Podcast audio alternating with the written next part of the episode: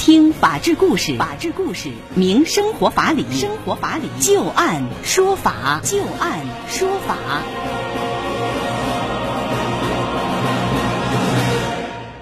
北京时间的十八点零三分，您现在正在关注收听的是石家庄广播电视台农村广播，在每天的傍晚六点到六点半为您带来的旧案说法，我是知晶。我们会在每天的节目当中，就一些真实发生的案例来邀请我们的法律顾问，帮助大家分析其中所蕴含的法理和人情。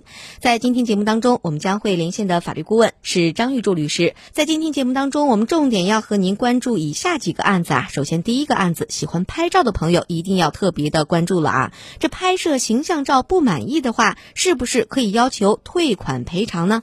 这货物卖出之后啊，如果买家觉得货物的质量不达标准，可以向店家要求退款。但是拍摄个人形象照片之后啊，不满意，是否也可以要求退款呢？客户因为摄影公司所拍摄的形象照不甚满意啊。就将这家摄影公司是告上了法庭，要求退款并且赔礼道歉。最近，福建省厦门市湖里区人民法院就审结了这样一起服务合同纠纷案件。那接下来，我们就来详细了解一下这个案例的经过啊。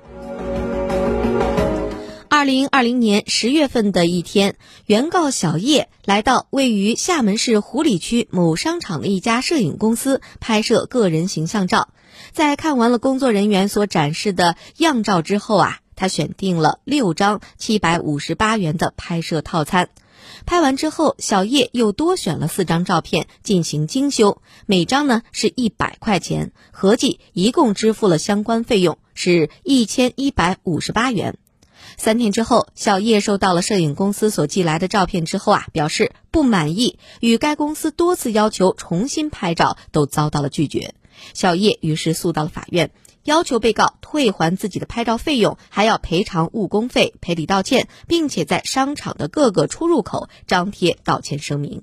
在法庭上啊，原告小叶就诉称说，当时拍完之后啊，没有太注意拍摄的效果，只注意脸部的表情。收到照片之后啊，才发现这妆发做的不好，很多姿势没有摆好，西装也有很多地方有褶皱。这说明化妆师、摄影师、修图师都不够专业，没有达到给消费者所看样片的效果，这无异于诈骗行为。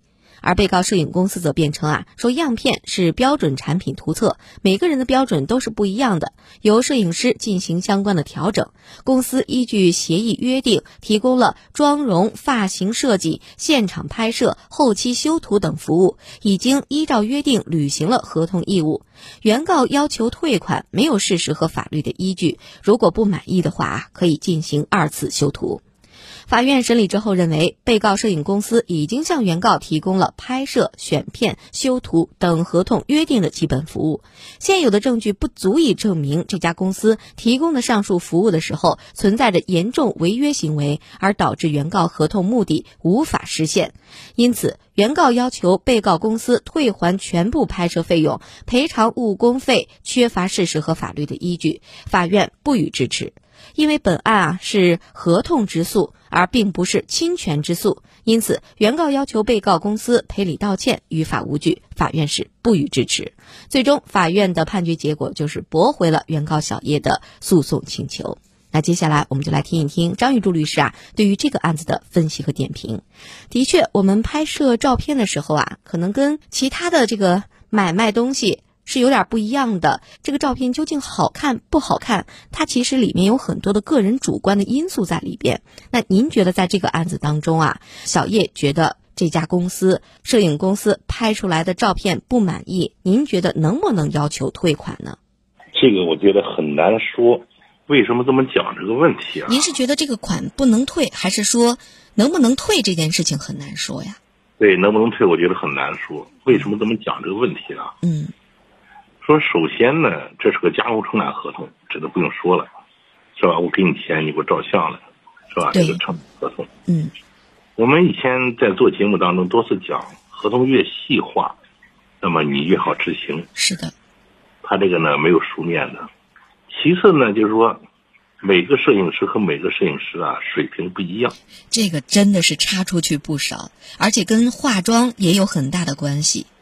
对呀，你掏的这个费用不同，嗯，是吧？你得到的这种结果呢，必然也不一样。嗯，你看，我就举个例子啊，你说零二年、零三年，我们那时候上电视，上电视呢，在省台上电视是需要化妆的，一天呢拍五六个片子，有个摄影师呢专门跟着你，就是化妆师专门跟着你，化妆师跟一天要多少钱呢？八百元，哎，人家做出来的效果就是好。是吧？你换一个一百元的化妆师，出来的效果跟效果可能就不一样了。就拿化妆这件事情来说，有的时候可能找一些这个工作室，他就给出来的套餐会非常的怎么说呢？就是感觉很合适、很便宜，但是照出来的效果可能也是跟他的摄影技术、还有服装、还有这个化妆造型都有关系啊。就是感觉你也不能说它不像你，反正就是感觉照出来还不如手机自己拍的好看。但是有那种就是据说是很有名的一个化妆师，说很多的人是慕名。从别的地方来找他来做这个妆发，同样的一个人，这胖瘦也差不多，也前后也没有多长时间，这个本身这个人也没有多大的变化，但是做出来他就是完全感觉不一样。所以说，这个和化妆师、摄影师，包括这个修图师，他的技术水平真的是有着直接的关系的。所以说，就是说他这个东西呢，他没有办法量化，因此呢，就在于你来进行选择了。你说这个影楼呢，照的好，同样照。十张照片，人家要三千，这个影楼呢要三百，你到村里边赶集去呢要三十，你说你怎么来给他量化吧？怎么能达到你的满意吧？所以说呢，他不可量化，那么一旦发生纠纷之后，究竟谁对谁错，他没有一个判别的标准，这个就是一个。存在的一个主要问题，我看呀，很多这种纠纷就是拍完以后，这个消费者不满意，要求对方退钱，钱一般都是退不出来的。大部分就会说，我再给你修修修修，结果越修这个人好像修的越奇怪，修到最后感觉都不是长得不像这个人了，但是他就是不退钱。像这即使打官司，在您看来是不是也很难把这个钱给要回来呀？是的，后来我看了这个网上，其中有一个也是照相去了，照完相之后呢。他也要求退款，为什么呢？因为你修的太漂亮了。对，还有这种情况，就是修的都不是这个人了。哎，我本来一百八十斤，你给我弄了个七十五斤。嗯，是的，有这个，我记得当时也是上了热搜了。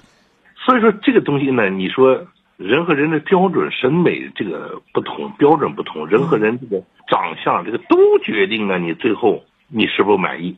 对，而且人的这个需求也不一样。有些人会觉得你把我往好看里修，哪怕最后不像我自己了，但是呃，我求一个心理的这种安慰。但是有些人会觉得你稍微写实一点，如果你把我修的太美了，完全不像我自己了，那我肯定也是不答应的。所以客户的这个标准也是不一样的，是吧？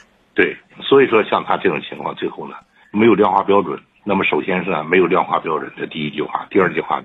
我的影楼让你看样片就是这种水平，不这个价位是吧？你要把中国摄影家协会的主席请过来，他可能再乘个十，是吧？其实就跟我们打官司一样，有的一说，哎，你们收费怎么那么高啊？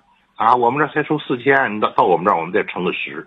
是吧？因为什么？每个人每个人能力不一样。嗯，那张律师，您看啊，很多的这个摄影师，他风格其实是一定的。如果说他给我看样片的时候，看的是一种样子，我觉得很好，我非常想要这样的一个效果。结果等到最后我拍出来以后，是完全另外的一个样子，没有拍出像他样片当中的这个样子的话，那他这算是合同没有满足我的要求吧？这个样片，我们每个人都知道，仅是个参考。你看啊。可能你不太懂这个行呢，一说这个话。嗯。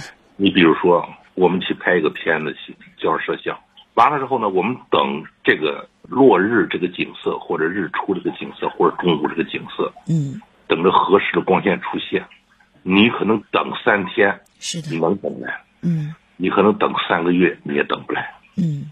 它与季节有关系，也就是说，能拍出样片的那个效果，可能天时地利人和，它有很多的因素综合才拍成那个样子。你不能要求我拍出来的是一模一样的，是这意思吗？对，所以说这个要求呢，很显然就是说，我们都清楚，这仅仅是个参考。嗯，明白了。在这里也是给大家提个醒吧，张律师，我能不能这样理解？就是一般我们拍摄的这个照片的，如果是不满意的话，很难把钱要回来，是吗？没错，所以说呢，选择美家影楼的时候，一定要慎重选择，嗯选择你所要的标准和人家价位相符的这些影楼，而不要选择什么呢？想用赶集所拍摄的三十块钱的钱，拍出高大上影楼所要的效果，那个是达不到的。明白了。